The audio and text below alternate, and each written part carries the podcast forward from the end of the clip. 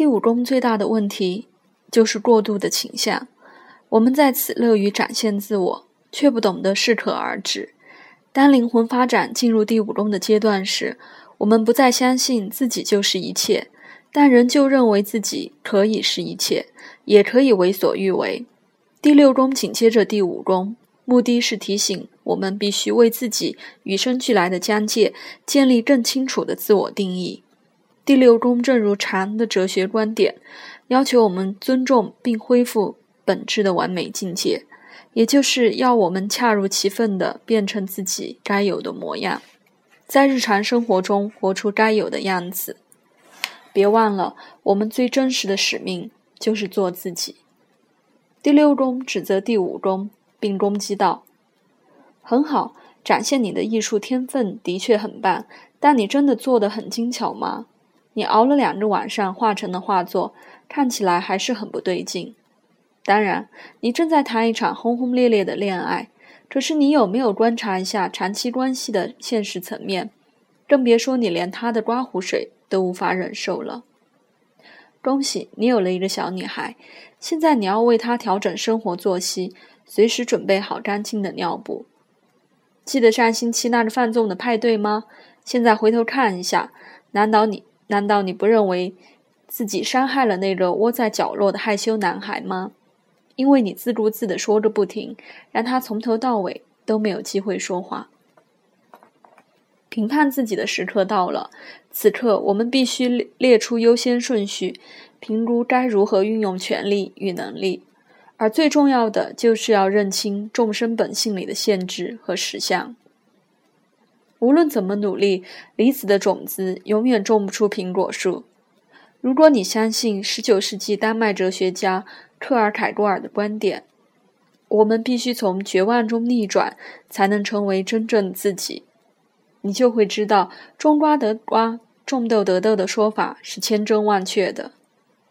第六中讲的就是一个人必须谨守人生的蓝图，根据蓝图去发展和茁壮，然后恰如其分地展现自己。如果你正在这么做，就会感觉良好；如果你的行为结果不能反映出真实的天性，就会感受到压力和挫折，然后生病。疾病就像一名使者，他告诉我们有些事情不太对劲，需要检查一下。现实包括界限内和界限外两个层面。第六宫探讨的就是自我界限内外事物之间的关系，也就是内心世界的理智和情感情与外在世界的形式和身体的关系。传统的第六宫代表健康、工作、服务以及根据需要做出调整，而这些都源自于身体与心智的连接。生存的基本法则就是必须活在界限之内，无论我们自认为是多么的神圣或了不起，还是得吃饭、刷牙、付账单，应付世俗现实每一天的生活所需。此外，每个人都有独特的身体与心智，必须完成一些特别的任务。每个人都是依照某种蓝图设计而成的个体，必须展现特定的气气质与天及天性。也必须尽可能的发挥所长，而没有人比自己更能胜任这个任务。只要我们如实的做自己，就能够完全达成这个目标。在我们经历第六宫中必须的调整和精微的改进之后，才会变成独一无二的我。有一句话说：“工作就是人生的租金。”对于大多数人而言，工作是必须做的事情。这样才能维持每日生存的需要。每天的工作也代表了例行的公事和调整。我们或多或少都必须准时上班。当我们知道闹钟会在隔天清晨的七点响起，就无法随性而为，必须安排好时间，排列出活动的优先顺序，然后加以分配。从某个角度来看，如果我们必须遵守一个紧凑的时间表，这有助于整理和规划生活。这也可以避免因自由选择而挑起的存在焦虑，因为我们有一份工作，并且知道自己必须去上班。理想的情况是，工作应该是由不同的人组成，各自展现并发挥最好的特殊才能，结果应该是一个完美的成品，或是让社会的需求可以维持正常的运作。第六宫的行星和星座描述与工作及就业有关的事情，暗示着最能发挥个人长才的工作。第六宫的配置可以揭示工作的本质。木星或射手座在此的人可能在旅行社工作，月亮或巨蟹座在此的人可能会照顾小孩，海王星或双鱼座在此的人则可能是在当地的酒吧当酒保。我们除了可以从第六宫的配置看出自己的就业类型，更可以从中看出从事这份工作的方式。它不仅可以看出工作的内容，还可以看出工作的方式。例如，土星和摩羯座落入第六宫的人，可能会偏好从事一份稳定的工作。公司有清楚的规定，让自己缓慢且持续的工作。天王星和水瓶座落入第六宫的人。通常很痛恨打卡上下班，比较希望没有老板在一旁盯着。我们也可以从第六宫的配置看出与同事的关系。金星或天秤座落入第六宫的人，常会跟同事谈恋爱；冥王星和天蝎座则常会有煽动阴谋或其他复杂的遭遇。第六宫天然与第三宫形成九十度，早期的同伴。与同伴相处的经验，与兄弟姐妹之间没有解决的议题，可能会重现在与同事的关系中。我们可以透过工作环境，在这种不平等的关系中了解自己。在工作时，我们也许管理三十名员工，也可能有另外三十名上司管着我们。我们会如何处理分配的权利？如何担任他人的部署？这些都可以从第六宫中看出端倪。第七宫强调的是平等关系，第六宫有点像是第七宫的彩排。第六宫同时也可以看出我们如何与替自己服务的人相处，像是修车工人、家庭医生、诊所前台小姐和送牛奶的工人等。相反，我们也可以从第六宫的配置看出自身作为一名服务者的特质，以及对于服务的深层感受和态度。你可不要小看这一点。许多人认为谦卑和服务是人类付出的极致表现，甚至将此视为通往神性、迈开开悟境界的道路。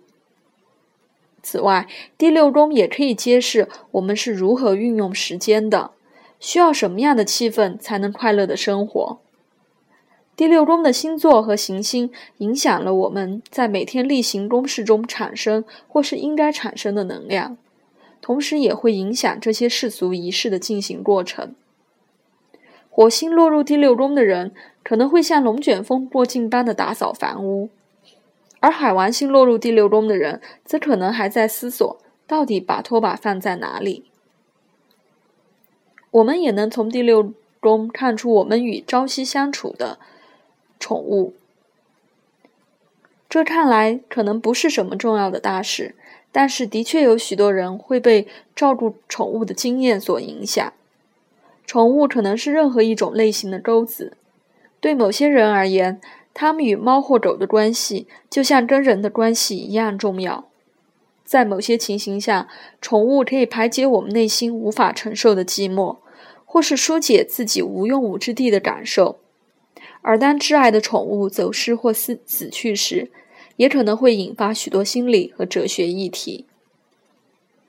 工作和健康之间存在着显而易见的关系，这也是第六宫的重点之一。尽管西方文化中盛行的工作伦理可能有点过头，或是容易被滥用，但人性基本上都需要自己具备生产力。需要觉得自己是有用的。过度的工作可能会有害健康，但工作太少也可能会使一个人无精打采。裁员不只剥夺了收入的来源，也断绝了自我的价值感和目标。有些研究显示，在失业率上升的地区，生病的比率也会升高。反过来看，也有些人会利用生病来逃避一份痛恨或不适合的工作。第六宫也讨论与健康和工作有关的技巧、完美性以及技术的熟练程度。一个人在理想的状态下，身体应该像是一具打造完美的机器，体内不同的细胞都在为整体的完美而努力。每一个细胞自成一体，同时又从属于一个更大的整体。每个细胞都必须各尽其分，但也屈必须屈服于整体的需求。在一个健康的人体内，就像在一个健全的社会中，每个零件都必须自我确立，同时又要与其他的零件和平共事。第六中要求我们将不同的零件及身心灵形成一种和谐的共识关系。许多第六宫很强的人会对健康和养生特别感兴趣，甚至到了迷恋的程度。我在一些极端的案例中发现，有些人会让生活中充斥着各种特殊的饮食和技巧，让身体的功能维持在最佳的状态，几乎没有多余的时间去关心其他的事情。但是，许多优秀的治疗者的确都有很强的第六宫，这可能与传统医学有关，也可能与顺势疗法、整骨、草药治疗或按摩等另类疗疗法有关。我们已经提过，身心灵是一体性的运作，想法和感受会影响身体，相反，身体的状态也会影响思考和感受。心和身是密不可分的，生理和化学的平衡，生理和化学的失衡可能会导致心理问题，感情和心智的混乱也会在身体上出现征兆。第六宫可以揭示某些疾病强调的心理意义。例如，土星落入第六宫，可能意味着每天生活都呆板沉闷，但也可能代表关节炎。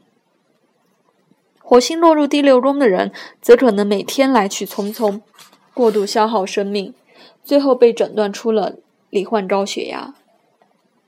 然而，若是我们认为第六宫只与健康有关，那就太过简单了。艾琳·诺曼撰写的《每周营养及医疗占星学手册》由加利福尼亚州圣地亚哥出版社出版，深入探的探讨医学占星学，这是一本值得推荐的好书。透过第六宫的议题，我们升华并净化了自己，让自己趋近完美，最后变成一个更好的管道。成为天命注定的那个人，我们可能是最有灵感的艺术家，第五宫，但除非能学会如何去运用展现手艺的工具，第六宫，正确使用画笔、颜料和画布，否则不可能发挥潜力，具体的展现才华。